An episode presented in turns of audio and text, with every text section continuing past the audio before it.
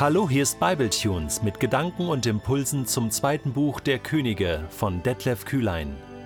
Der heutige Bibletune steht in 2. Könige 14, die Verse 1 bis 7 und wird gelesen aus der Hoffnung für alle. Amasja, Joaschs Sohn, wurde König von Juda im zweiten Regierungsjahr König Joaschs von Israel, der ein Sohn von Joahas war. Er wurde mit 25 Jahren König und regierte 29 Jahre in Jerusalem. Seine Mutter hieß Joadan und stammte aus Jerusalem. Amasja tat, was dem Herrn gefiel, aber er diente ihm nicht so treu wie sein Vorfahre David. Stattdessen folgte er ganz dem Vorbild seines Vaters Joasch. So blieben die Götzenopferstätten auch unter Amasjas Herrschaft bestehen, und das Volk brachte dort weiterhin seine Opfer dar. Sobald Amasja die Herrschaft fest in Händen hatte, ließ er die Diener hinrichten, die sein Vater König Joasch ermordet hatten. Ihre Söhne jedoch ließ er am Leben und folgte so dem Gebot des Herrn, wie es im Gesetzbuch von Mose steht. Eltern sollen nicht für die Verbrechen ihrer Kinder hingerichtet werden und Kinder nicht für die Schuld ihrer Eltern.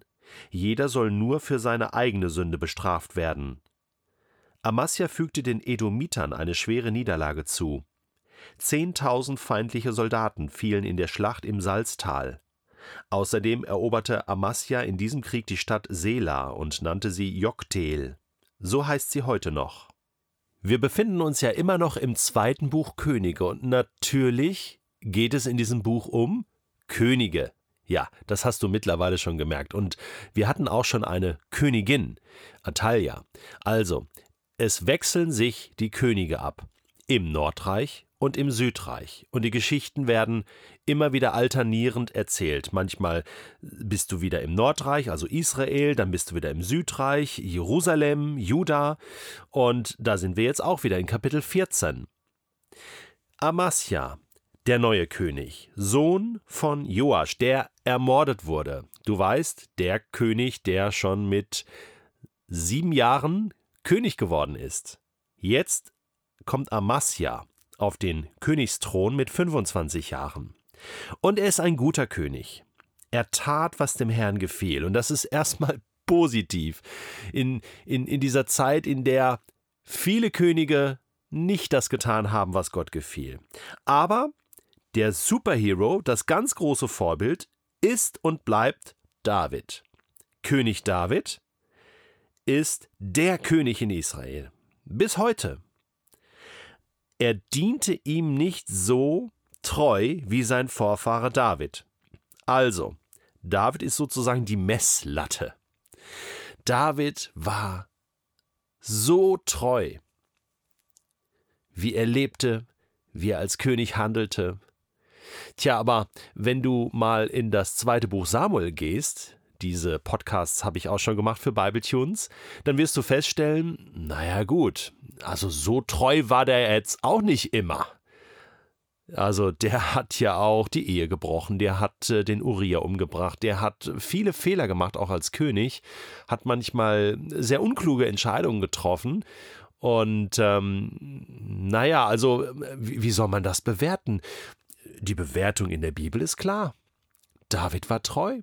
David war ein Mensch nach dem Herzen Gottes. Und ich habe es damals schon gesagt und an dieser Stelle auch gerne noch einmal. Das ist das Gesamturteil Gottes. Das ist die Perspektive, die Gott über das Leben von David hat. Und zwar insgesamt. Mit allen Höhen und Tiefen und Fehlern. Aber, aber David hat die Vergebung gesucht, ist umgekehrt, hat Gott wieder gesucht, hat ihn immer wieder immer wieder wirken lassen in seinem Leben und, und immer wieder neu hat er gesagt, Gott, jetzt will ich doch wieder das tun, was du willst. Und darauf kommt es an. Und darin, mit all seinen Fehlern, war David so treu. Und das hat er so gut gemacht wie kein anderer. Tja, die anderen, die, die, die sind halt nicht umgekehrt. Oder die haben ihre Fehler nicht eingesehen. Oder sie sind stolz geworden. Es ist immer die Frage, welche Perspektive du auf ein Leben hast, ob du von der Perfektion ausgehst, von der absoluten Vollkommenheit, das ist niemand. Kein Mensch ist ohne Fehler. Aber wenn du auf das Herz schaust, dann ist das das Entscheidende. Da war David ein Vorbild. Und Amasja wird sozusagen ein bisschen verglichen mit David. Weil er tat, was dem Herrn gefiel. Er war ein guter König. Er hat auch gegen die Edomiter gekämpft, so wie damals äh, David auch im Salztal. Und, und er feierte militärische Erfolge. Ähm, das Land expandierte wieder und blühte wieder auf, also Juda. Und deswegen guter König. Super. Fast schon so gut wie, wie David. Nicht ganz. Ne, und, und, und noch ein Hinweis. Ähm, er ließ die Diener hinrichten, die seinen Vater König Joasch ermordet hatten. Wir erinnern uns, das hatte Joasch eigentlich aus meiner Sicht selbst verbockt, ähm, hat ja ähm, einige umbringen lassen und, und ähm, war sehr, sehr hinterhältig geworden und, und sehr stolz. Und ich finde also selbst verschuldet. Äh, aber jetzt äh, sagt Amasia, okay, ähm, ich lasse diese Diener hinrichten, aber ihre Söhne ließ er am Leben. Und so folgte er dem Gebot des Herrn, wie es im Buch Mose steht. Die Eltern sollen ähm, nicht für die Verbrechen ihrer Kinder hingerichtet werden und die Kinder nicht für die Schuld ihrer Eltern. Also jeder nur für seine eigene Sünde. Das ist total fair. Ähm, jetzt kann man natürlich sagen, so, ja, aber du hättest doch auch gnädig sein können. Warum hast du überhaupt die Leute umgebracht und, und kann man die nicht noch begnadigen und ein bisschen Barmherzigkeit? Das wäre doch göttlich. Ähm, nein, er folgt hier dem Gebot des Herrn. Ähm, und äh, wie gesagt, es geht ja hier ein bisschen auch um Staatspolitik und es ist ja hier nicht ähm, ein, ein, ein Kaninchenzuchtverein äh, in Israel, sondern äh, da müssen Dinge ja auch staatlich geregelt werden. Und da gab es halt auch die Todesstrafe. Ähm, aber auch hier ist die Perspektive wieder entscheidend. Ähm, er, er handelte nach dem Gebot Gottes. Viele andere Könige, und das wird auch in den Königebüchern beschrieben, die haben gleich die ganze Familie ausgerottet. Ja, die haben alles mit Stumpf und Stiel umgebracht, haben sich überhaupt nicht gerichtet nach den Geboten Gottes. Amasia sagt sich, nein, am liebsten würde ich die Kinder auch noch umbringen, aber mh, hm, Gott hat gesagt, ich soll das nicht tun, also, also halte ich mich daran. Und das ist cool.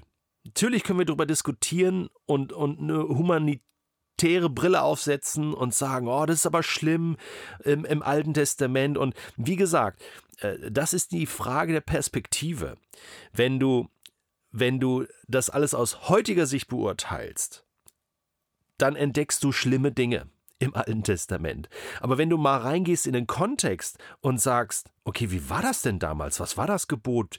Und schau mal, was alle anderen gemacht haben, dann siehst du plötzlich, wow, die in Israel, die waren ja da schon viel weiter.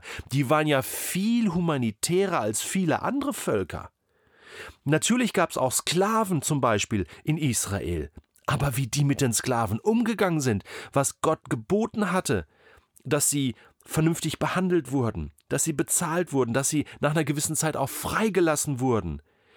Das waren Rechte, hey, das, das ist ja Wahnsinn. Da kann man heute sogar äh, in manche Länder schauen und, und sagen, äh, viele Nationen sind heute noch nicht so weit wie Israel damals.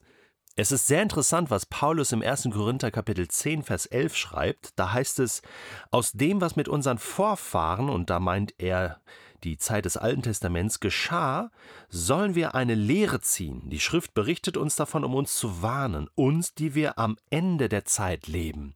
Also, damit ist das erste Jahrhundert nach Christus gemeint und sicherlich auch das 21. Jahrhundert nach Christus.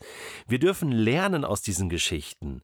Also, schon damals gab es Menschen, die nach den Geboten Gottes gelebt haben, und das war gut, und die haben ihr Bestes gegeben. Wir sollen lernen davon.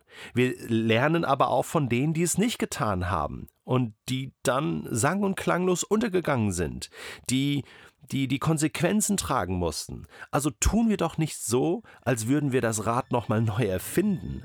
Fangen wir doch damit an, dass wir einfach sagen, Gott, wie kann ich heute das, was du willst, deine Gebote halten in dieser Welt und einen Unterschied machen? Andere machen es nämlich nicht, aber wenn ich es tue, dann tue ich, was dir gefällt. Und das fällt auf. Ja, wenn wir tun, was Gott gefällt, dann fällt das auf.